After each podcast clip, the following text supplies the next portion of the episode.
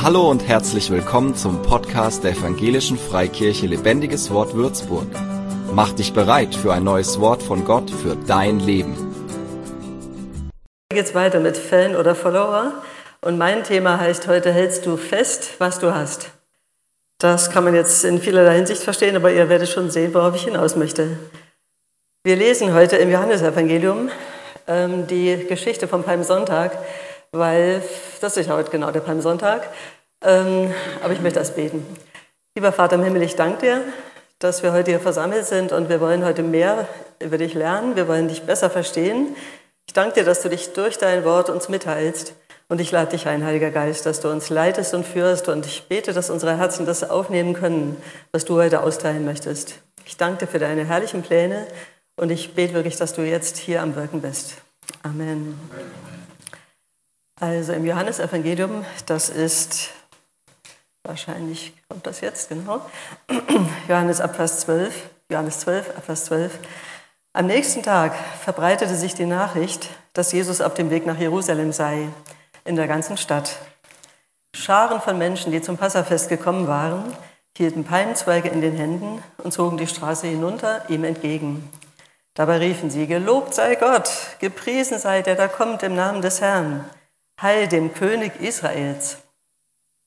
Wir sehen also eine total begeisterte Menge. Wir sehen einen Held, das war Jesus.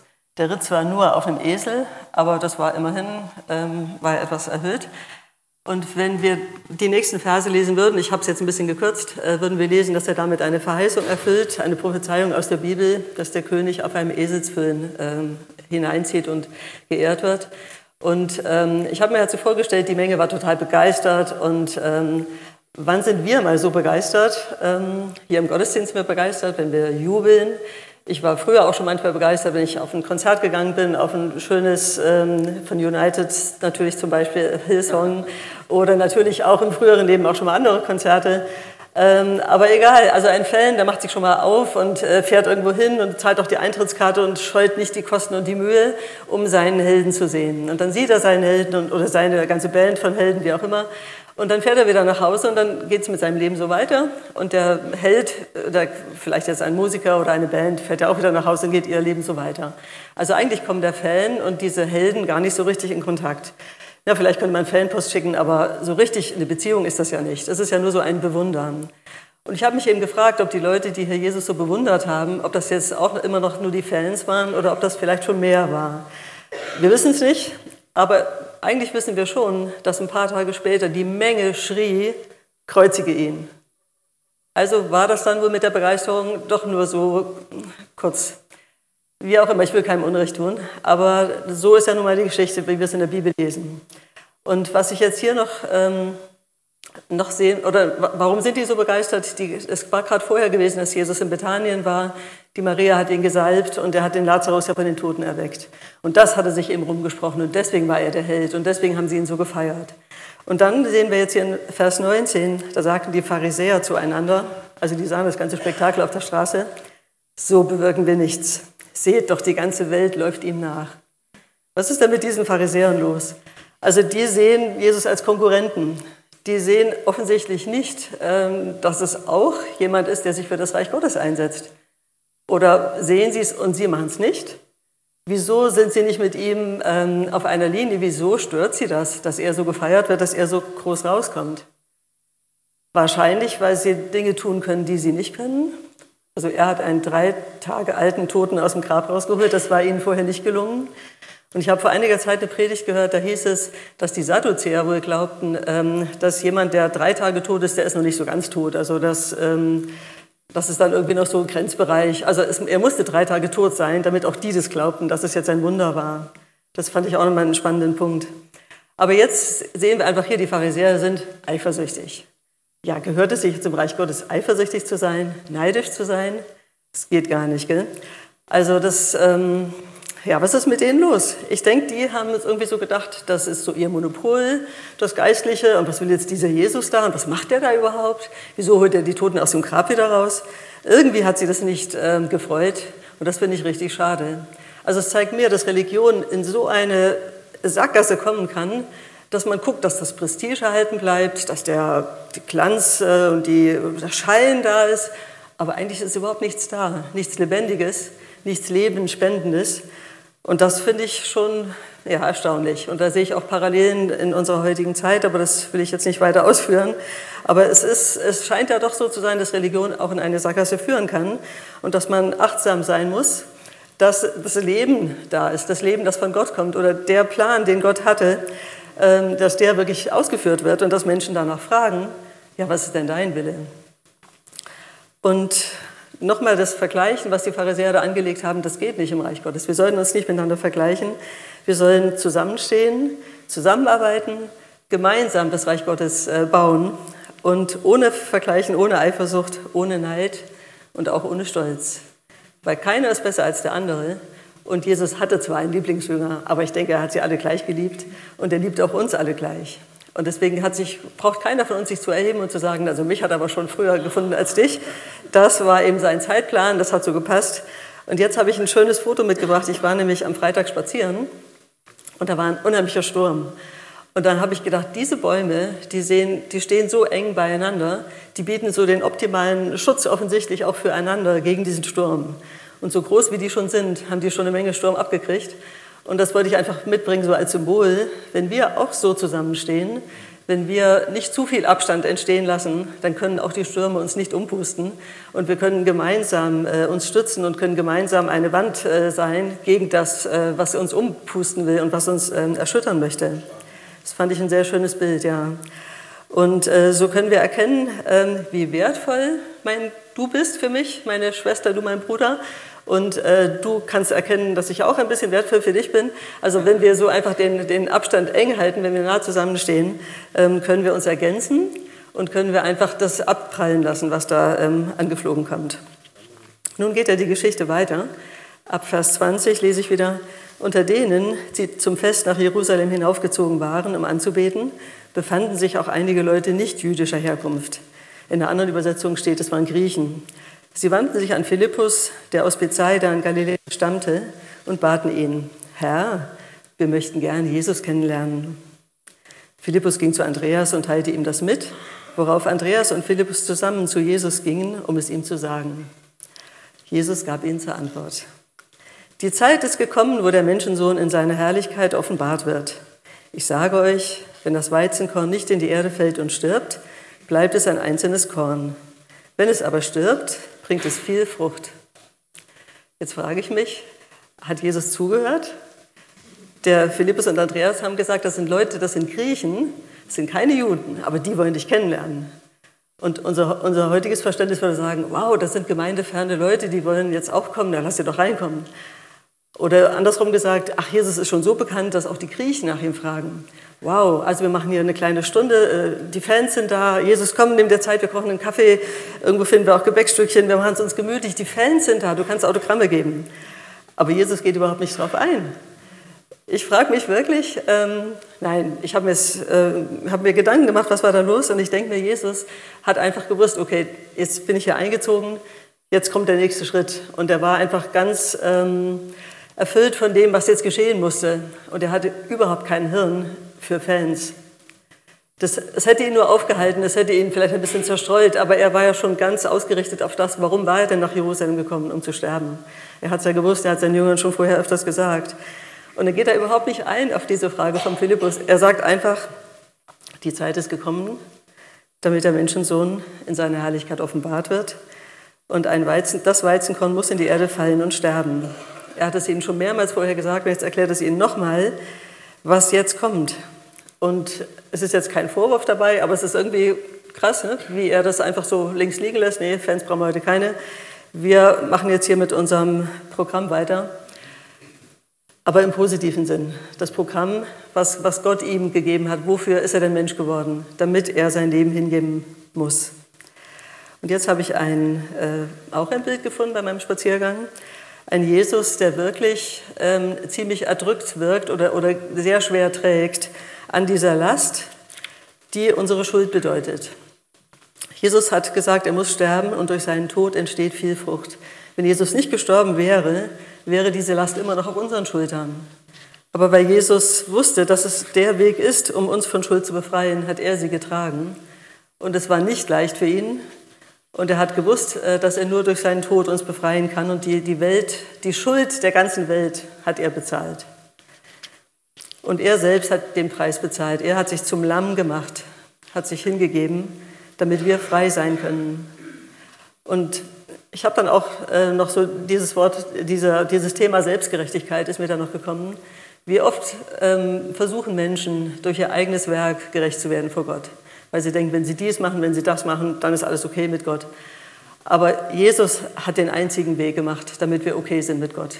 Der einzige Weg, um vor Gott gerecht dazustehen, geht über Jesus und geht über das Kreuz. Und keine frommen Werke und keine gut gemeinten Taten oder Wallfahrten oder Ausflüge können uns das ähm, gut machen, was wir verbockt haben. Es kann nur das Blut von Jesus bezahlen. Und dann gehen wir noch weiter im Text, ab Vers 25. Da sagt Jesus, wem sein eigenes Leben über alles geht, der verliert es. Wer aber in dieser Welt sein Leben loslässt, der wird es für das ewige Leben in Sicherheit bringen. Wenn jemand mir dienen will, muss er mir nachfolgen. Und da, wo ich bin, wird auch mein Diener sein. Wer mir dient, den wird der Vater ehren. Also lückenlos, nachdem Jesus eben gesagt hat, dass das Weizenkorn sterben muss, kommt er schon zum Thema Nachfolge. Also das heißt, Jesus ist ja unser Vorbild. Ähm, wir, wir möchten so werden wie er. Und wenn er jetzt gestorben ist, heißt es jetzt nicht automatisch, dass ich auch mich äh, kreuzigen lassen muss, überhaupt nicht. Ähm, ganz im Gegenteil, er hat ja alles bezahlt. Aber er, er fordert eben äh, heraus, dass wir ihm nachfolgen, also dass wir ihm, dass wir die Schritte auch gehen, die er gegangen ist. Und da ist jetzt zuerst mal der Gehorsam auch gemeint. Er war dem Vater gehorsam und er hatte im Garten Gethsemane dieses Gebet, Herr, wenn es möglich ist, lass diesen Kelch an mir vorübergehen. Er hat gewusst, das wird schwer. Und wenn es nach seinem Willen gegangen wäre, hätte er gesagt, nee, lieber nicht. Das ist ja wirklich zu schwer, was da auf mich kommt. Aber er hat gesagt, nicht mein Wille, sondern dein Wille geschehe. Also Jesus hat auch gerungen mit dem Auftrag, aber er hat sich dafür entschieden, den Willen des Vaters höher zu stellen als sein Befinden, sein Gefühl, seine Ängste.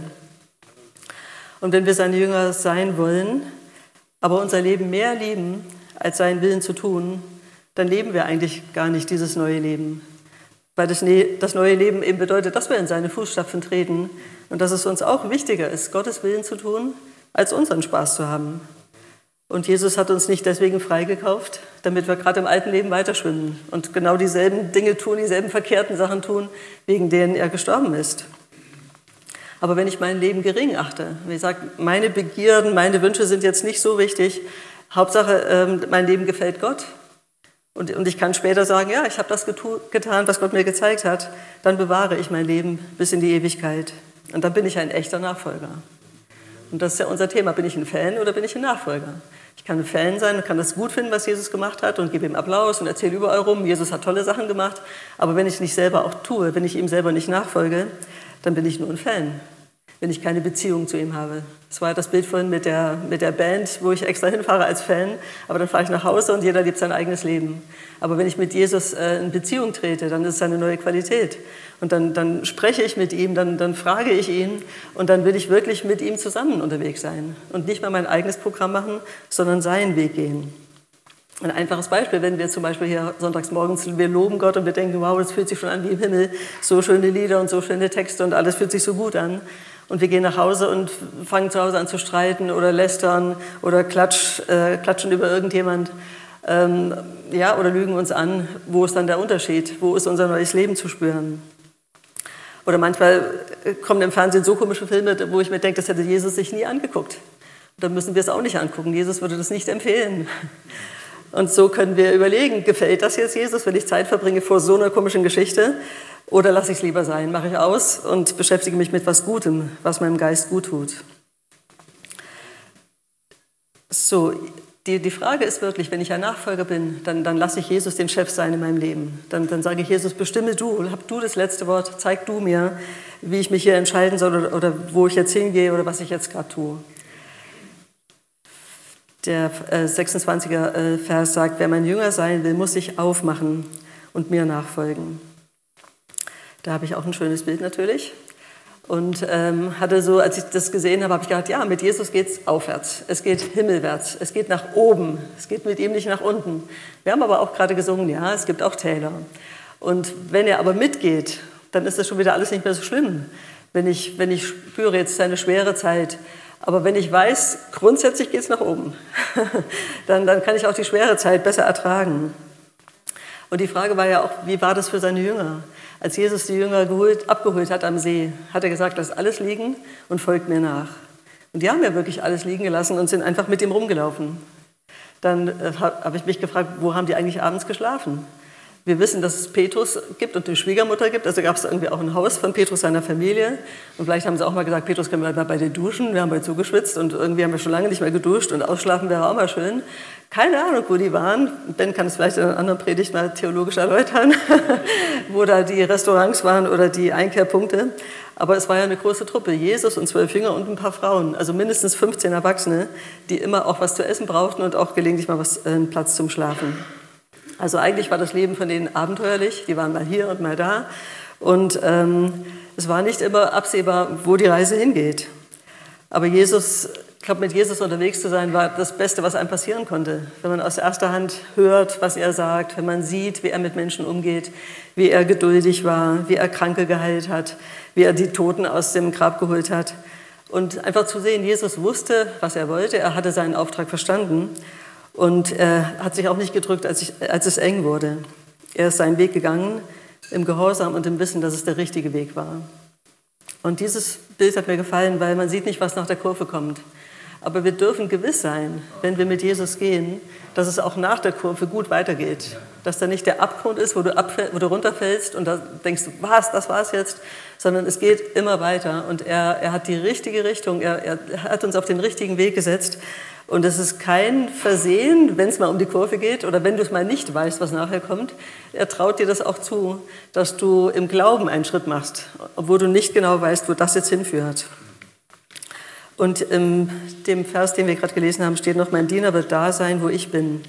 Also vertrauen wir, dass Jesus uns dahin führt, wo, wo es etwas zu tun gibt, wo wir bei ihm sein können. Und er wird uns nicht verlassen. Wir sind die Einzigen, die abbiegen und ihn verlassen eventuell. Aber ähm, wenn wir mit ihm gehen, wird unser Weg gut sein. Auch wenn er vielleicht anstrengend ist, wenn es bergauf geht, wieder bergab, wieder bergauf. Aber es ist eine gute Reise und es ist eigentlich die beste Reise, die wir haben können. Jesus hat nicht nur gelehrt zu dienen, sondern er hat es vorgelebt. Er hat ihm die Füße gewaschen, er hat äh, schließlich eben auch sein Leben gegeben. Er ist als erster aufgestanden morgens, weil er Zeit brauchte mit seinem Vater. Er hat, weiß nicht, wie lange die anderen ausgeschlafen haben, aber es steht oft da, er stand früh am Morgen auf, um mit dem Vater zu sprechen. Und das hat er auch gebraucht, um, um zu verstehen, was, was ist heute dran. Der Vater hat ihm Dinge gezeigt und Jesus hat sie dann getan. Und wie, wie cool wäre das, wenn wir das auch machen würden. Wenn wir aufstehen und, und sagen, Jesus, was ist heute los? Was möchtest du heute von mir? Oder erfüll mich erstmal mit, mit deiner Kraft, ich fühle mich so müde. Ähm, er, er kann uns stärken, er kann uns kräftigen, er kann uns ausrichten und wir brauchen seine Weisheit. Wenn wir in seinem Wort lesen, begegnen uns Wahrheiten und es ist so gut, wenn wir die immer wieder lesen, wenn wir die in uns aufnehmen, wenn wir sie uns merken und wenn wir sie auch umsetzen. Die Bibel sagt so oft, dass die Weisheit uns beschützt vor falschen Wegen. Und die Weisheit macht uns klug, dass wir uns nicht falsch entscheiden. Also wir brauchen einfach die Weisheit. Und für mich ist die Weisheit das geschriebene Wort, aber auch das Reden Gottes. Aber zuerst das geschriebene Wort, weil da drin lesen wir so viel, wie auch andere Menschen schon gestrauchelt sind oder eben auch siegreich waren. Und vorige Woche habe ich gelesen in Offenbarung, dass Jesus im Himmel ist. Und da war ein, ein Bild, das, da war ein Pferd, auf dem er saß. Und es war schon das Banner da Sieg. Also Jesus hat schon den Sieg und wenn Jesus losgeht, der Sieg ist schon klar. Wir brauchen überhaupt keine Furcht zu haben, wenn wir mit ihm unterwegs sind, dass es irgendwie schief gehen könnte. Es ist schon beschlossen, er hat den Sieg schon. Er hat am Kreuz den Sieg über die Sünde getroffen, den Sieg über den Tod, den Sieg über den Teufel. Was gibt es denn sonst noch? Ist alles abgeräumt, ist alles erledigt. Und er, er reitet mit seinem Pferd und wir, wir dürfen hinter ihm herreiten oder hinter ihm herlaufen, was dir lieber ist. Aber auf jeden Fall, wenn wir mit ihm unterwegs sind und wenn er vorangeht, dann ist der Sieg schon vollkommen klar. Und klar kommen Ängste, kommen Unsicherheiten in bestimmten Situationen, aber wir dürfen gewiss sein, egal wie die Herausforderung ist, wenn, wenn er bei mir ist, wird es gut ausgehen. Und es ist so gut, wenn ich mich morgens, also mir hilft es morgens, ich weiß nicht, vielleicht seid ihr Abendtypen, aber mir hilft es morgens, mich zu füllen mit seinem Wort und mich zu erden. Und wenn dann irgendwas ist, dann wirft mich das so schnell nicht um. Dann fühle ich mich gekräftigt und ausgerichtet. Und dann ähm, kann es ja trotzdem eben mal passieren, dass äh, Momente kommen, wo du dich beschnitten fühlst. Das ist mir eingefallen, als ich das Gehölz da gesehen habe. Dass wirklich manchmal hast du das Gefühl, okay, das ist jetzt, hat jetzt nicht geklappt und das auch nicht. Und das hatte ich mir so vorgestellt. Und was nun? Und da möchte ich ein Beispiel erzählen von der Arbeit. Ähm, da hatte ich vor zwei Wochen, äh, gab es ein Problem mit der Software. Also wir in der Arztpraxis werden ja Arbeitsunfähigkeiten elektronisch rausgeschickt. Das hat geklappt. Und Arztbriefe werden elektronisch hereingeholt. Das klappte nicht mehr. Und das Softwarehaus hat gesagt, ähm, ihr müsst da euren E-Mail-Account benutzen. Da gibt es auch extra einen digitalen. Und wenn ihr den aktiviert, dann könnt ihr die alten Sachen finden. Und wenn ihr das alles aufgeräumt habt, dann geht es da auch wieder. Klang so, als könnte es klappen. Also ich war frohen Mutes. Ich hatte mich bereit erklärt, das zu übernehmen. Und ähm, saß am Freitagnachmittag da und strauchelte schon bei den ersten Eingaben, wo man irgendwelche IDs wissen musste. Aber meine Kollegen wussten das. Okay, dann mussten die aber gehen. Dann saß ich alleine da. Und irgendwie ging es nicht so richtig voran. Und dann ähm, habe ich gedacht, ist egal, du hilfst mir, ich werde schon irgendwie den richtigen Klick machen und da vielleicht nochmal dahin gucken und da. Und, aber es ging nicht, die Stunden vergingen. Und dann war es 6 Uhr und ich dachte, jetzt gehst du nach Hause, das ist völliger Quatsch, hier rumzusitzen. Und ähm, ich hatte noch eine Hotline angerufen und die hat aber gesagt, es ist 10 vor 5, um 5 ist Schluss, in 10 Minuten schaffen wir das nicht, rufen Sie morgen wieder an. Da dachte ich schon, oh, Samstag machen die Hotline, toll, morgen komme ich wieder. Aber als ich da rausging, habe ich mich so schlecht gefühlt, so, ach, was war das denn jetzt und warum hat das denn nicht geklappt? Und wie blöd war ich, dass ich noch die Stunden sitzen geblieben bin, wäre ich doch nach Hause gegangen mit den anderen. Das war doch jetzt komplett für nichts. Du hast überhaupt nichts erreicht, zu einem Mist. Und dann war ich zu Hause und dann habe ich gedacht, warum fühlst du dich denn so schlecht? Es gibt ja auch schon anderes Mal Sachen, die man nicht sofort lösen kann, aber warum macht dich das jetzt so ver verrückt? Und dann habe ich Gott gefragt, zeig mir mal, was habe ich denn für Motive, was ist denn eigentlich los? Und dann kam mir so Idee, die Idee, ja, wollte ich vielleicht was beweisen, so ich mache Schnipp und dann geht's. Wollte ich irgendwie da toll dastehen oder was? Obwohl ich wenig technische Ahnung habe, habe ich wirklich gedacht, dass so mit Gott so zack, bumm, alles geht. Irgendwie habe ich mich ertappt, dass, ich, dass da vielleicht auch Stolz dahinter steht. Nicht erfüllter Stolz, kein Ruhm, keine Anerkennung, die kann es ja doch nicht. Oder so habe ich mich halt gesehen. Und dann habe ich gedacht, so ein Quatsch, das, das muss weg, das geht ja gar nicht, das führt ja auch zu nichts. Naja, am nächsten Tag bin ich wieder hingefahren, habe die Hotline benutzt, habe mich eingewählt, alles war so wie gestern und wir kamen zu einem weiteren, wir kamen einen Schritt weiter, aber in dem Schritt hätte ich ein Passwort wissen müssen und das wusste ich nicht. Ich habe es nicht gewusst, ich habe es nicht gefunden, tut mir leid, auf Wiedersehen Hotline. Auch das war wieder umsonst, wieder eine Stunde verkorkst am Samstag, schade. Na gut, ähm, ich habe per WhatsApp die Kollegen informiert, also so und so, aber ich habe es immer noch nicht, wegen dem Passwort. Und am Montag komme ich in die Praxis und dann sagt mein Kollege, er hat am Sonntag das Passwort gefunden. Gut, und dann kam die Sache ins Rollen und jetzt ist wieder gut. Aber was lerne ich daraus?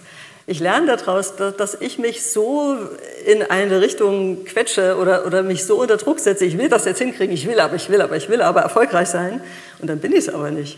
Und dann bin ich so gekränkt in meinem Stolz, dass das auch nichts bringt. Also dann habe ich am Schluss muss ich jetzt ja sagen, was hat es denn jetzt gebracht? Die Zusammenarbeit. Jeder hat ein bisschen was gewusst, jeder hat ein bisschen was gemacht und am Schluss hatten wir zusammen das Ergebnis. Also doch wieder gemeinsam. Doch wieder keine Einzelshow, ähm, wo man denkt, man kriegt jetzt die Anerkennung, weil man was hingekriegt hat, was man eigentlich gar nicht könnte, weil man hat ja eigentlich gar keine Ahnung. also was ist das für ein, ja, für ein Kuddelmuddel? Jedenfalls die Moral von der Geschichte für mich war einfach, brauchst dir gar nichts einzubilden, dass Gott dir manchmal hilft, wenn du doch äh, das eben nicht weißt. Da musst du einfach fragen und musst Hilfe von anderen in Anspruch nehmen und brauchst nicht ähm, jetzt irgendwie zu erwarten, dass jetzt das Wunder geschieht, weil du es dir so im Kopf gesetzt hast. Also, ja, ich schätze jetzt meine Kollegen noch mehr, weil ich merke, wir, wir ergänzen uns wirklich gut. So, ähm, ja, und so, so, erkennen wir in solchen Situationen, wenn es eng wird, wenn der Druck da ist, da erkennen wir auch besser, was da in uns ist. Auf der einen, Weise, auf der einen Seite siehst du, okay, so, viel, so weit bist du begabt, so weit bist du clever, aber da kommt irgendwas, da kannst du nicht, weil du es nicht weißt. Und dann erkennst du auch was, ähm, so ein ungesunder Ehrgeiz, wo du gar nicht dachtest, dass das auch in dir steckt. Also so kann uns Gott auch in solchen Situationen korrigieren und uns helfen, ähm, zu erkennen, okay, da bist du aber echt übers Ziel geschossen, das hättest du dir sparen können. Aber hinterher ist man schlauer. Hauptsache, man lernt raus und das nächste Mal klappt es besser. Und ich will nochmal drei Fotos zurück. Ähm, da hat noch Jesus gesagt, wer mir dient, den wird der Vater ehren. Und das wollte ich noch hervorheben, weil, weil ich das so ein, ein tolles Bild finde oder eine, eine tolle Verheißung. Wir, wir machen das, wenn wir Jesus dienen, wird es nicht umsonst sein. Also wir werden einen Lohn bekommen. Und dieser Lohn wird wahrscheinlich unsere Erwartungen weit übertreffen. Aber wie, wie können wir jetzt Jesus dienen? Am besten, wir, wir lernen von ihm, wie er eben war also er hat Leuten zugehört, er hat Leuten vom Reich Gottes erzählt, er hat sie geliebt, er hat ihnen Gutes getan einfach. Und wenn wir jetzt mit Menschen zusammen sind, dass wir auch einfach Wertschätzung ähm, haben für, für unser Gegenüber, dass wir nicht genervt sind so schnell, sondern erstmal Geduld haben und wirklich den Menschen einfach sehen in seiner Kostbarkeit und in, seiner, in seinem Wert. Und so, glaube ich, können wir auch Jesus dienen, wenn wir, wenn wir nicht schnell, schnell machen und jetzt, ach, jetzt will ich lieber weiter, sondern uns einfach die Zeit nehmen und, und noch kurz hochhören. Ja, was möchtest du jetzt? Wie, wie kann diese Situation jetzt dir gefallen? Oder wie kann ich jetzt was dafür für dich rausholen oder das für dich einfach gut sein lassen? Oder mich so verhalten, wie es dich ehrt? Und wenn das unsere Leitlinie ist, wenn, wenn wir wirklich Gott gefallen wollen, wenn das, was wir tun, Gott ehren soll, dann ist es eine, eine schönere Motivation, als wenn ich danach gucke, wie komme ich jetzt groß raus in der Geschichte. Ja, und dann habe ich gerade noch äh, diesen Gedanken gehabt, ähm, wenn du jetzt dann dich vielleicht fürchtest und sagst, oh, wenn ich jetzt von Gott anfange, was denken die dann vielleicht? Ähm, dann ist mir so der Gedanke gekommen, die Furcht ähm, wird ja von der Liebe weggeschubst oder weggetrieben. Also das heißt, wenn ich, wenn ich mich fürchte, ist vielleicht die Liebe Gottes noch nicht so ganz hundertprozentig in mir drin. Und auch dafür kann ich ja Gott bitten, durch den Heiligen Geist kann er mich so erfüllen mit seiner Liebe, dass die Furcht keinen Landeplatz mehr hat. Weil durch die Furcht denke ich kleiner, beschränke ich Gott in seinen Möglichkeiten, traue mich nicht und nachher bereue ich es. Und denke mir, heute hätte ich echt was sagen können, aber ich habe mich wieder nicht getraut. Also nächstes Mal und deswegen ist eigentlich auch dieses morgendliche Auftanken so gut, dass wir wirklich sagen, Gott, schenk mir deine Liebe, schenk mir deinen Heiligen Geist, füll du mich und dann, dann hast du genug zum Austeilen und du wirst freimütiger, wenn du weißt, das hat Gott doch vorbereitet. Diese Situation, die hat jetzt keiner in dich hingeschossen, um dich zu stressen, sondern Gott hat das vorbereitet, damit du etwas tust, was ihn ehrt, damit sein Reich vorankommt, damit die Person gegenüber gesegnet wird und wenn du dich traust und du sprichst über Gott oder du betest, du bist doch nachher noch stärker als vorher. Du freust dich doch so. Es macht dich doch noch freier und noch fröhlicher. Und, und lass, lass dir das nicht klauen. Lass dich von Furcht nicht einschränken. Und Jesus hat gesagt, in der Welt habt ihr Angst, aber ich habe die Welt überwunden. Jesus hat doch schon die Antwort, er hat ja schon alles überwunden, also wir brauchen keine Angst mehr zu haben. Und wenn Angst anklopft, dann, dann kannst du sagen, die Liebe ist stärker, die Liebe vertreibt die Furcht. Jesus liebt mich, ich liebe ihn, wo ist das Problem? Also, jetzt komme ich wieder zum, zu meinem ähm, Thema. Halte fest, was du hast. Halte fest, was du weißt, was, dass Jesus dich liebt, dass er für dich gestorben ist, dass er dich freigesetzt hat, dass die Furcht überwunden ist, der Tod, die Sünde und der Teufel. Und dann ähm, halte das alles fest. Halte das fest, was du am Anfang gespürt hast, als du dich das erste Mal für Jesus entschieden hast. Das erste Mal. Als Jesus das erste Mal so in dein Leben kam. Und wenn du das festhältst, dann erfüllst du den Willen Gottes habe ich gelesen in der Offenbarung. Ist das Offenbarung? Ja, ähm, Offenbarung 2, 24. Ich habe eine Botschaft an die übrigen in Thyatira, die dieser Irrlehre nicht gefolgt sind, die die Tiefen des Satans, wie sie es nennen, nicht erkannt haben. Jetzt fragt ihr euch, was ist das?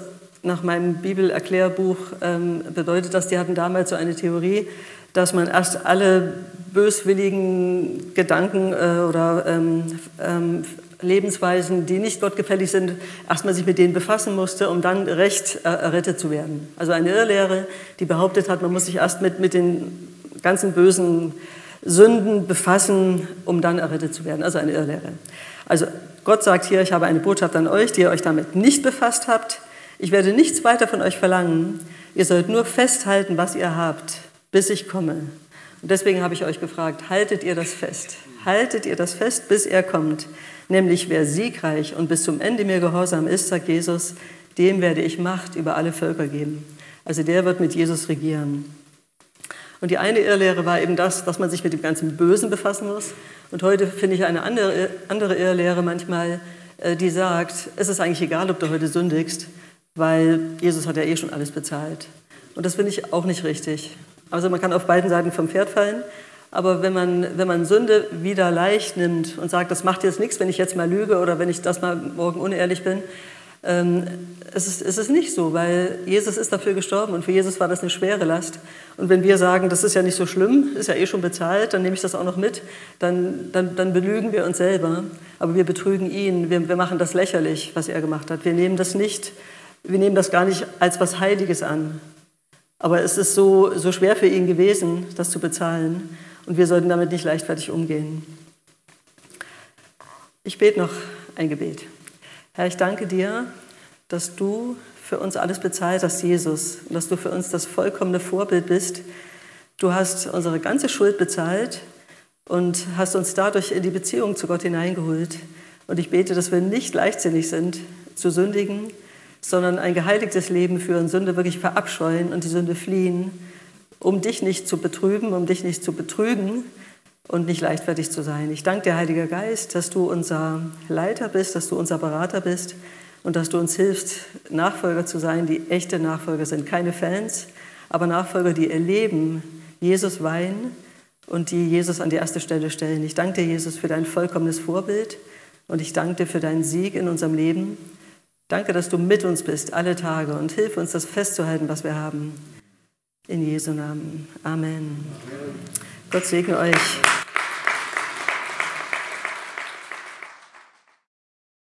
Für mehr Infos besuche uns auf Facebook unter lebendigeswort.de oder einfach persönlich im Sonntagsgottesdienst.